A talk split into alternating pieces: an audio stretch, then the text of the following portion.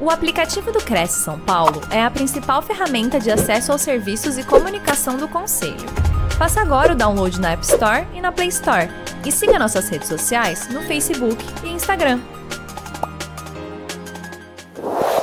Bom, gente, é, aí pode passar? Existe felicidade na corretagem, gente? Vocês é, têm noção de que vocês são também responsáveis pela felicidade dos seus clientes? Pode passar.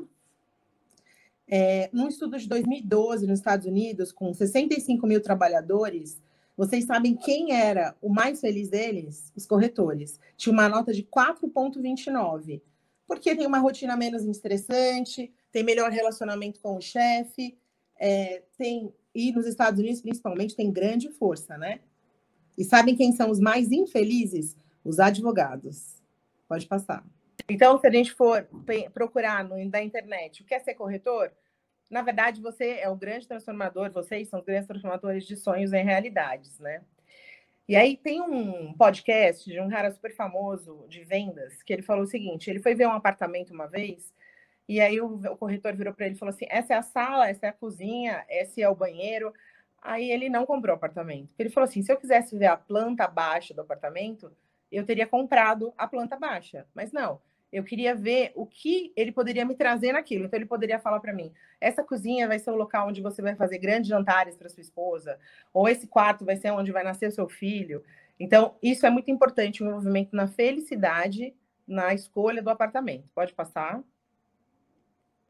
Tem alguns estudos que falam, esse Ricardo Botelho também fala muito sobre isso, que a compra do apartamento não tem a ver com a renda, não tem a ver com a condição de pagamento, e sim a ilusão da felicidade que ele compra ao comprar aquele local. Porque nós compramos lares, né? Nós não compramos casas. E desde a época que nós deixamos de ser nômades e, viver, e viramos sedentários, a gente vive em comunidade, a gente vive em lares. Pode passar. Então, o que é a felicidade para vocês? Vocês já pensaram sobre isso? Pra, desde Aristóteles já se falava sobre felicidade. Então, para Aristóteles, a felicidade é o fim que todo o ser humano busca. Para o Roberto Chiniachik, aquele grande best-seller da editora Gente, é a quantidade de sorrisos que você coloca no rosto das outras pessoas. E para mim, é a mistura perfeita entre perdão e gratidão, que na verdade é o capítulo do meu livro do Seja Imperfeito. Pode passar. Segundo a Sônia Libuski, é, no seu talk show é, The Hall of Happiness, a felicidade é 50% genética, 10% intencional e 40% treinável. O que isso quer dizer? 50% das vezes nós podemos ser ou felizes ou infelizes. 10% intencional tem a ver com casamento, escolha de trabalho, escolha de profissão. Isso a gente até pode mudar. Agora, 40% da nossa felicidade é treinável. Então, a gente tem quase 50% de chance de melhorar nossa genética. Pode passar. E aí a gente vai falar um pouco sobre ciência da. Pode passar? A gente vai falar um pouco sobre ciência da felicidade. Porque durante muitos anos a psicologia, a neurociência só se preocupou em estudar patologias. Pode passar?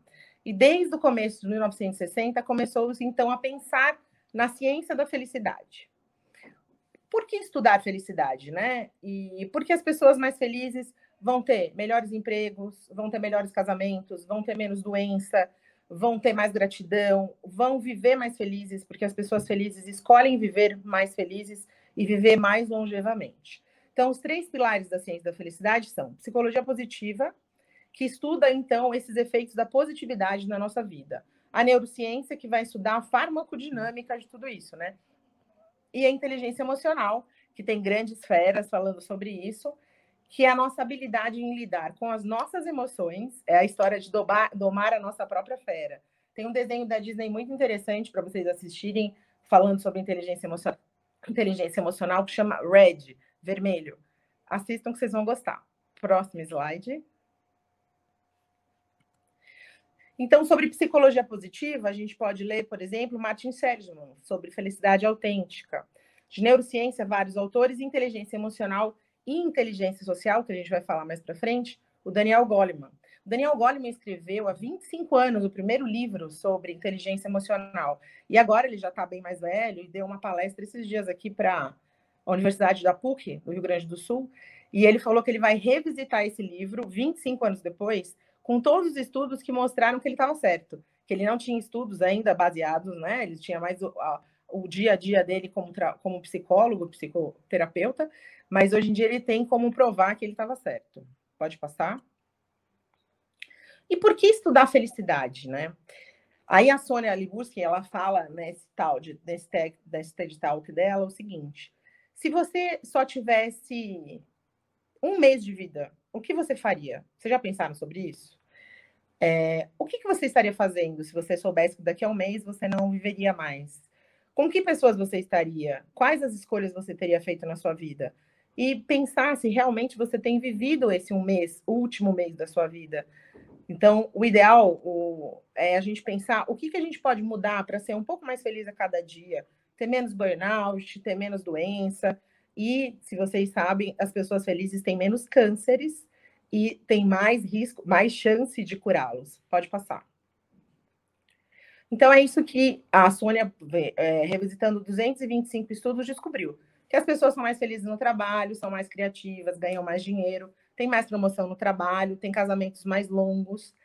E por que tudo isso? Porque a pessoa feliz normalmente quer fazer coisas que a deixam mais felizes e não a que deixam triste. Então, isso é perpetuado pela vida dela.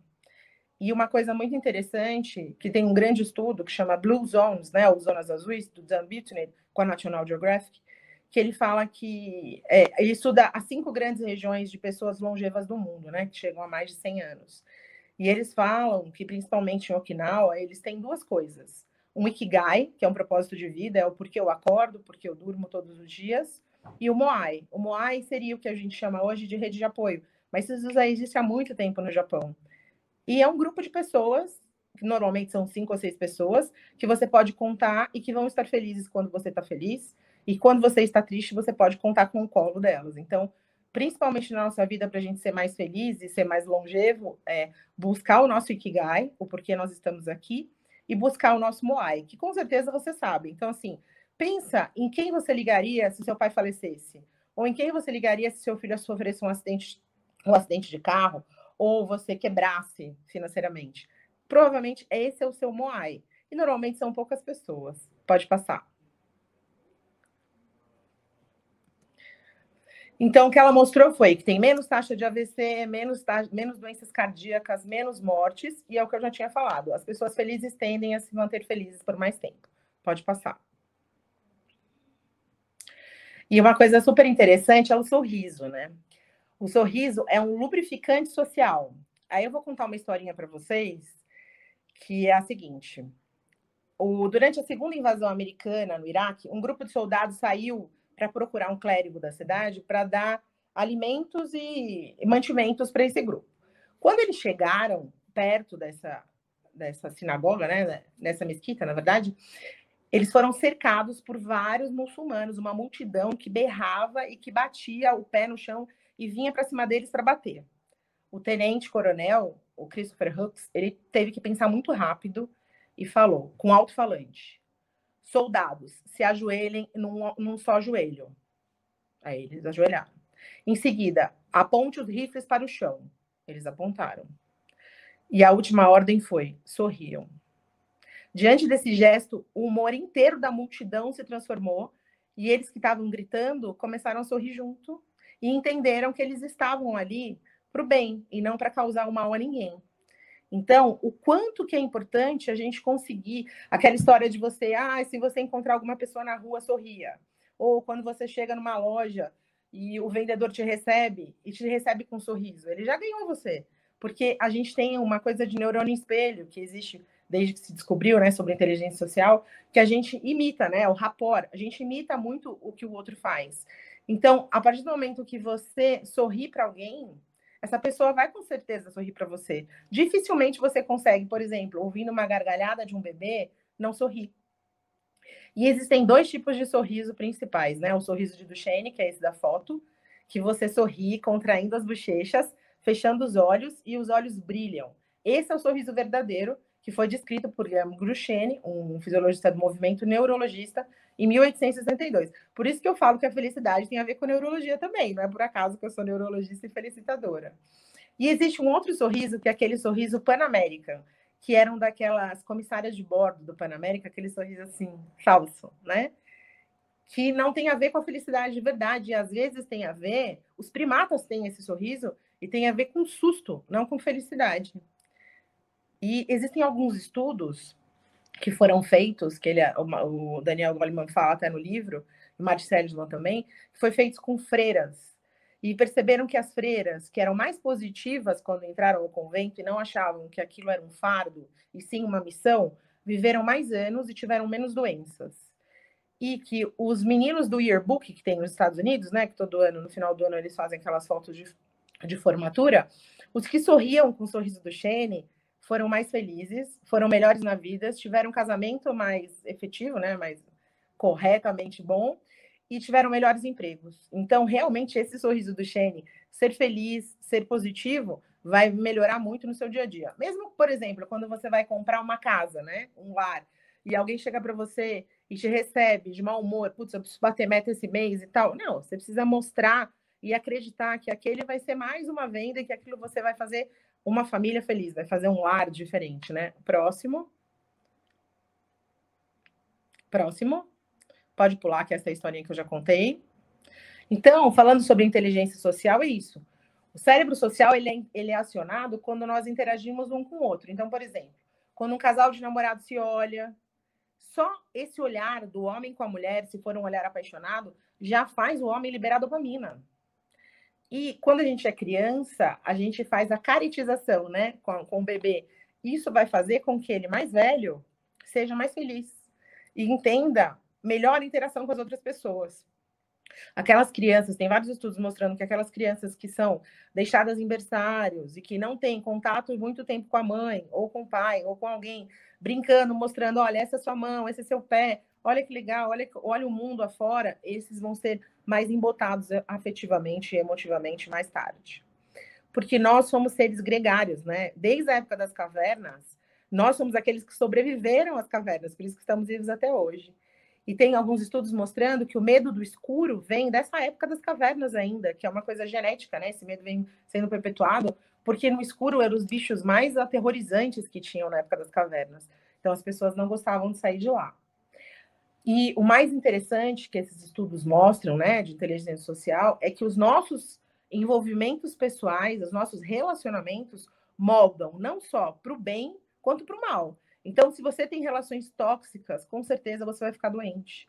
No seu trabalho, na sua vida, com seus filhos ou com você mesmo. Então, o quanto mais importante é que cada vez mais nós temos relações positivas, relações menos doentias. Pode passar o próximo.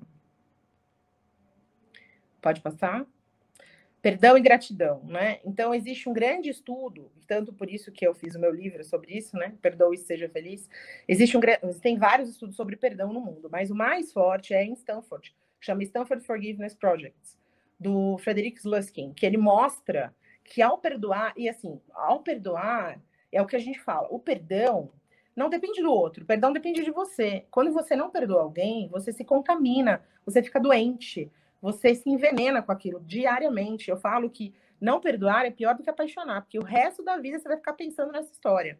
Então, ao se perdoar, você se livra dessa mágoa, então se livra, você se livra do peso. A pessoa não precisa vir te pedir perdão. A gente acha que o perdão precisa ser pedido pelo outro. Não, eu posso perdoar a pessoa e a pessoa nem vai saber que eu perdoei. Existem algumas situações, por exemplo, que depois de muitos anos a pessoa vem te pedir perdão e você fala, não, já te perdoei naquela época, né? Ou aquela história assim, não, eu perdoei, mas agora é com Deus a história. Então você está dividindo, você está terceirizando o poder para perdoar essa pessoa. E o que, que esses estudos mostram? Primeiro, que as mulheres perdoam mais, que isso diminui o estresse, diminui pressão arterial, diminui tensão muscular, né? tem menos risco de infarto, melhor resposta imune. Então, to todos os dias, perdoar a todas as coisas que a gente não perdoou até hoje. E o mais importante, ele diminui a angústia de se sentir magoado. Angústia na, só existe no, no, português. Nos outros lugares do mundo, nas outras línguas, é dor no peito, chest pain. Então, a angústia é algo, e é, vem do latim, né, de angustiare, é algo que dá uma sensação de um aperto no pescoço, parece um sufocamento. Então, você está se matando se você não perdoar a pessoa. E tem um exercício bem interessante que vocês podem fazer, se vocês quiserem agora, aí no celular, de mandar para alguém que você está triste ou que você precisa ser perdoado, por favor, me perdoe por hoje, me perdoe por alguma coisa, você vai ver que uh, dá um alívio muito grande. Pode passar a próxima. Próximo slide. Oi. É, você consegue passar o vídeo ou não? É, o próximo vídeo eu não consigo. Você consegue mais. passar o vídeo? Não consigo, Tereza. Não consegue? Não.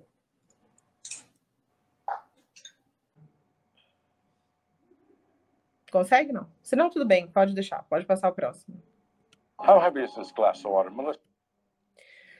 E o que, que se viu, né? Esse, desculpa que o vídeo não conseguiu abrir. É, e nesse Prêmio Nobel da Medicina de 2009, a Elizabeth Blackburn descobre que a gente tem no nosso DNA, né, nos nossos cromossomos, na ponta dele, nós temos os telômeros. Esses telômeros, né, eles são responsáveis por a cada divisão que a, diariamente a gente divide as nossas células, né, faz mitoses, o DNA é copiado, metabolismo é mantido e esses telômeros vão sendo diminuídos conforme vai acontecendo o nosso processo de vida. Então, eles falam que os telômeros menores têm a ver com mais perto da morte. E o que, que eles viram? O que, que faz encurtar esses telômeros, né? O que, que faz aparecer doença cardiovascular, diabetes, doenças de Alzheimer, câncer e até a morte? Aumento de cortisol. O que, que aumenta o cortisol para gente? Estresse. Então, o que, que tem impacto negativo no nosso telômero? negligência emocional, exposição à violência, então ficar assistindo aquelas coisas, daqueles programas da Atena, da vida, bullying e racismo. E uma outra coisa bem interessante que eles falam é que se você tiver comunidades unidas, casamento estável, boas amizades, você vai chegar ao centenário. Que isso foi mostrado agora, cientificamente, mas isso lá atrás em Okinawa, como eu tinha falado para vocês, já era feito e aprimorado a cada ano, né? Então, a longevidade tem muito menos a ver com a idade e muito mais a ver como você vive a sua vida. Então, pensa como você tem vivido a sua vida, pensa se você tem vivido nesse estresse, nessa loucura, e pensa que isso está te deixando a viver menos. Pode passar. E hoje em dia se fala muito sobre resiliência, né? Resiliência vem da física, da mola, que é a capacidade de você esticar e voltar para o mesmo jeito. E é usado em, em psicologia, em administração, mas hoje em dia, o Nassim Taleb, que é um matemático, fala muito sobre a resiliência 2.0, que é a capacidade de você se transformar depois de um estresse. Pode passar? Então, ele fala que existem três tipos de indivíduo: o frágil, o robusto e o antifrágil. O frágil é como se fosse um cristal que se quebra e não volta, não volta mais ao que ele era. O robusto é aquele como uma pedra. Quebra um pedaço, mas consegue ainda viver a vida. E o antifrágil é aquele que fica muito melhor depois de um estresse. Pode passar.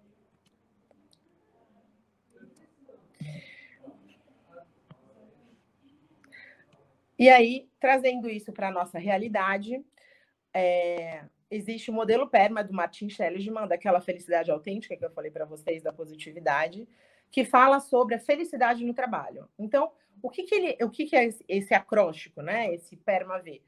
P de, de emoções positivas, E de engajamento, R de relacionamentos, M de significado, A de realização e V de vitalidade. Então, o que, que ele fala? Que você precisa ter no trabalho tudo isso.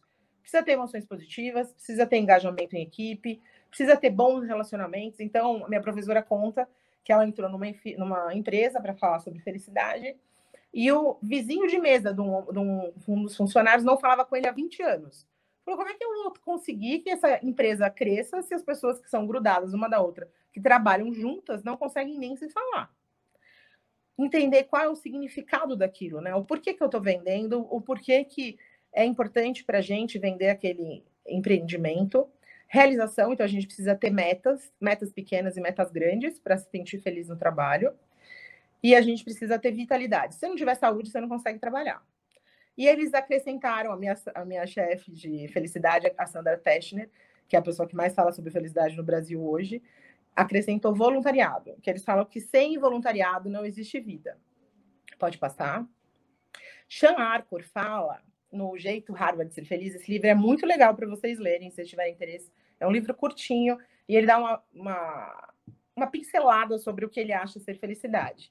E aí ele fala o seguinte, que em relação ao trabalho, a gente pode ter três coisas. Pode ser um emprego, que é aquele que é um fardo, que só o salário do fim do mês é o que compensa. Pode ser uma carreira, que eles trabalham por necessidade, mas querem progredir, querem fazer um sucesso. E pode ser uma missão, que é um trabalho com fim, que é o seu ikigai, que é gratificante. E aí eu conto para vocês que eu sou médica, neurologista, e eu trabalho no SUS, e a gente trabalhou no Covid, que nem louco, e a gente atendia os pacientes. E todas as vezes que eu atendia um paciente, chegava uma moça para limpar minha sala e saía. Chegava uma moça para limpar a sala e saía. E numa das vezes eu falei assim: não, mas não chegou ninguém, pode deixar. Ela falou, doutora, a minha missão é que ninguém fique doente. Então eu vou limpar aqui essas cadeiras quando eu precisar. Aí quando ela me falou isso, eu entendi. Ela falou assim: essa é a minha missão para fazer com que as pessoas não fiquem doentes de Covid. Então, se desde o faxineiro da empresa até o vice-presidente, até o CEO, tiverem a mesma cabeça, aí essa empresa vai voar. Pode passar? É, tem outro videozinho, mas pode passar aqui. E aí a gente pode falar também sobre sabotadores, né? Inteligência positiva. O que, que são sabotadores? Eles são aqueles comportamentos e padrões, são aquelas crenças infantis que a gente tem, né? E ai, porque o dinheiro é sujo, ai, porque quem é rico é porque roubou, que a gente fica no nosso cérebro e que às vezes a nossa prosperidade está parada por causa disso. Então existem pelo menos 10 sabotadores, né? O crítico, insistente, prestativo. Pode passar. Pode passar? E aí, o que, que, é importante? Né? A gente entender, eu tenho até um teste, se vocês quiserem, depois eu posso. É, nesse livro do Shijad Chamini, da inteligência positiva, ele tem um teste para você conhecer os seus sabotadores, que é super interessante. E aí você vai ver que realmente os seus sabotadores são quem comanda a sua vida. Então, o que, que a gente tem que tentar fazer para ter uma vida melhor, né? Ter um cérebro QP, ter uma inteligência emocional e sem autoconhecimento a gente não tem nada disso. Pode passar. Esse coeficiente de positividade também é um teste que você tem que estar, tá, para você saber o quanto positivo você está naquele dia, isso dura 24 horas, né? E isso é um, é um teste bem interessante para se fazer. Pode passar. Então, o que, que é importante para a gente tentar manter uma mente cada vez mais positiva? Explorar com grande curiosidade, ter mente aberta, ter empatia consigo mesmo e com os outros, tentar levar compaixão para as pessoas, para o nosso ambiente de trabalho, e ser cada vez mais sábio.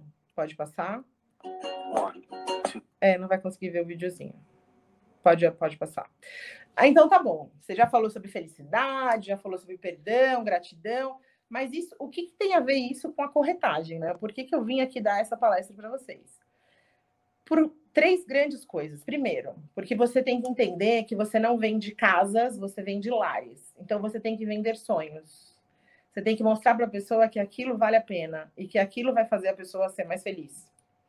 Tem que praticar inteligência social. O que é inteligência social? É entender o outro, é ter empatia, é ter comprometimento no que você está falando, não vender coisas erradas, né? Projetos errados. Eu fui comprar uma vez um apartamento e ninguém me contou que ainda não tinha sido liberado para morar. E eu fui para comprar para morar e o vendedor não me contou. Mas depois eu acabei descobrindo. Sejam best size. O que isso quer dizer? Sabote sabotadores. Então, tenta entender o que, que te faz vender menos, o que, que te faz não conseguir chegar na sua meta para poder viver melhor. Pode passar? Então, descobrir o seu nicho. Você é melhor para vender residência? É melhor para vender comercial? Você é melhor para vender passeio? É, eu falo uma coisa que em todo, eu tenho um podcast, né, do nosso livro que chama Seja Imperfeito exclamação, e eu falo que eu aprendi com o tempo a escutar com os olhos. Porque quando a pessoa chega para comprar, ou a pessoa chega no meu consultório, a gente tem que entender o que está passando pela cabeça dela. Então, quanto mais você, em esse livro Inteligência Social, quem quiser ler, leia, porque vale muito a pena. Quanto mais você entender a linguagem corporal, entender o que a pessoa está querendo dizer, e o que a pessoa está querendo vir em busca de, você com certeza vai fazer uma melhor venda. E o CRM, que vocês falam tanto, que não é o nosso, né, que é a gestão de relacionamento com clientes, tem dois grandes autores, tem três grandes autores no meu livro, um deles é o Marco Castro, que ele fala de neurovendas, que é conecte e engaje-se com seus clientes. Pode passar? Então tem essas três frases aqui muito boas do Marco Castro. Marco Castro. Vendedores que se preparam para neurovendas passam a entender o cérebro dos seus clientes e descobrem as dores e a solução ideal para eles. A Flávia Mardegan, que vocês devem conhecer, que fala muito sobre vendas. Se você quer ter sucesso em venda, assuma a responsabilidade dos seus resultados e planeje conquiste o coração do teu cliente. E o Marcos Freitas, você precisa ser uma pessoa extremamente corajosa e batalhadora para ser protagonista da sua vida. Próximo. Então, o que, que a gente precisa entender para a nossa vida? Já está acabando meu tempo. É, sejamos todos felicitadores, vivamos o presente, descobramos nosso Ikigai, o nosso Moai, sejamos gratos. Então, eu faço um exercício todos os dias com meu filho, que são é, três gratidões por dia.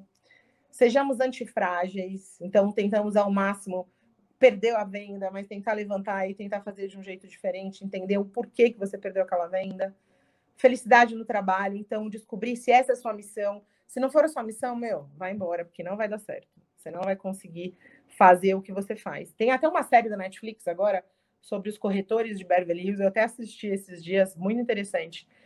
Que o dono da, dessa grande Beverly Hills, né, tem uma filha. Só que ela não tem. A missão dela não é ser igual ao pai. Só que o pai ainda não entendeu. Então ele força ela para ser uma boa vendedora, mas ela é péssima corretora perdoe se seja feliz. Então, lembrando do perdão do outro, mas também do auto-perdão, que é muito importante. Sejamos imperfeitos. Não é por acaso que o nosso livro virou best-seller. A gente já vendeu 22 mil livros, porque todos somos imperfeitos. O único perfeito morreu na cruz. Mantenham seus telômeros. Lembrem que o estresse, a tristeza, relacionamentos tóxicos e ficar vendo aquelas coisas ruins na televisão. Olha, uma coisa super importante. Nas primeiras horas do dia, evitem ver desgraça, porque isso vai ser o que vai perpetuar para o resto do dia. Escute uma música boa, faça meditação, é, tente pensar em pessoas boas, ligue para pessoas que você gosta, tente leva levantar a sua positividade do dia para que o dia seja melhor. Seja voluntário, pratique a empatia. Empatia não é ter pena dos outros, empatia é se colocar no lugar do outro, mas isso serve para uma aula inteira. Pensamentos positivos, sorrisos do Shane, não Panamérica, então sorriso de verdade. Pensamentos positivos e ande como águias, né? Seja best wise, saiba controlar os seus sabotadores. Tem uma historinha só para finalizar do Pedro Boff, que ele fala o seguinte, que a águia e a galinha, né? Que um naturalista chegou numa fazenda e tinha uma águia dentro de um galinheiro. Não sei se vocês conhecem. Leonardo Boff, desculpa. E ele é, pegou uma águia e pôs dentro do galinheiro. Aí ele falou: Não, ela é uma águia, eu vou levar ela embora daqui, ela tem que voar. Não, ela é uma galinha. Desde que ela era bebezinha, ela é uma galinha, desde que ela era filhote. E aí ele levou para o telhado, a águia desceu. Ele levou um pouco mais longe, a águia desceu, porque ela enxerga muito longe. E aí ele foi estudar o que, que fazia a águia voar. E ele entendeu que o que fazia a águia voar era olhar para o sol. Então ele foi até a beira de um penhasco. Fez a águia olhar para o sol. Quando ela tinha fixado o olhar no sol, ele soltou e a águia voou. Então, tomem cuidado para saber se vocês não são águias vivendo como galinhas ou se vocês são águias de verdade, porque a águia só voa. E tem um livro bem interessante também para ler que fala o seguinte: até a águia precisa de um empurrão. E saiba controlar os seus sabotadores, é óbvio, né? Próximo slide. Queria agradecer vocês, desculpa a confusão aí do horário, a confusão das, da internet, é que eu sou médica, estou no meu horário de almoço para conseguir falar para vocês aqui, tá bom? Mas espero ter acrescentado alguma coisa na vida de vocês e ter tentado fazer vocês serem um pouco mais felizes, assim como eu tento ser a cada dia um pouco mais feliz. Obrigada. Tereza, estou é... prestando aqui atenção na sua palestra. Eu queria colocar alguns pontos aqui que eu achei bastante interessante. Primeiro, é, felicidade é uma coisa que dá trabalho, né? Ah, eu acho que é um estilo de vida. Uhum. É, você é você encarar a vida de um outro jeito. Sim. É aquela história. É você saber o que, que você quer levar da vida. Se você é aquela pessoa que acorda de manhã e fala assim, ó oh, dia, ó oh, céus, ó oh, azar, você vai, o seu dia vai ser igual aquela a hiena que tinha, né, na, no, daquele desenho de quando a gente era criança. Sim. Agora, se você acorda já pensando, não, meu dia vai ser bom, vai dar tudo certo, você atrai coisas boas, né? Então, eu acho que felicidade é um jeito de viver. Ô, Tereza, tem um comentário aqui do Pedrinho Gastromix. Ele, ele, ele tá falando o seguinte: é, só um momentinho que passou aqui. É, maravilha, problemas acontecem, sempre bom estar ciente e ter paciência e retomar. É isso que Isso. você falou, né? Isso é antifragilidade. E a- o Antifragilidade. antifrágil, é, o antifrágil, esse livro é super legal, mas é imenso, do Nassim Taleb, que é um matemático, e ele Uhum. escreveu esse livro depois do 11 de setembro, né? O quanto que as pessoas conseguiram retomar a vida depois do 11 de setembro, né? Que foi uma Sim. horrível no mundo inteiro. Mas o antifrágil, ele quer o estresse. Ele fala, numa das frases dele é que quando não existe problema, não tem graça, você não vai conseguir superar nada. E ele fala que os três maiores vícios da humanidade são a, coca... a heroína, o açúcar e o salário mensal. É isso aí. Tereza, eu queria agradecer sua participação aqui na nossa TV. E eu sei que você está aí no seu horário de almoço, que você é médica, que você está bem complicada aqui, mas foi muito gratificante a sua participação. E eu queria lembrar a todos os internautas que hoje, às 8 horas da noite, vai ter uma palestra com a Andressa Machado, e ela vai falar sobre o caminho direto para mais vendas por meio das objeções do cliente. Obrigada, Tereza, por disponibilizar esse tempo para nós. Agradeço Obrigada aqui a a sua presença. Obrigada, desculpa a confusão aí. Imagina, Tereza. Muito obrigada, viu? Até mais. Até.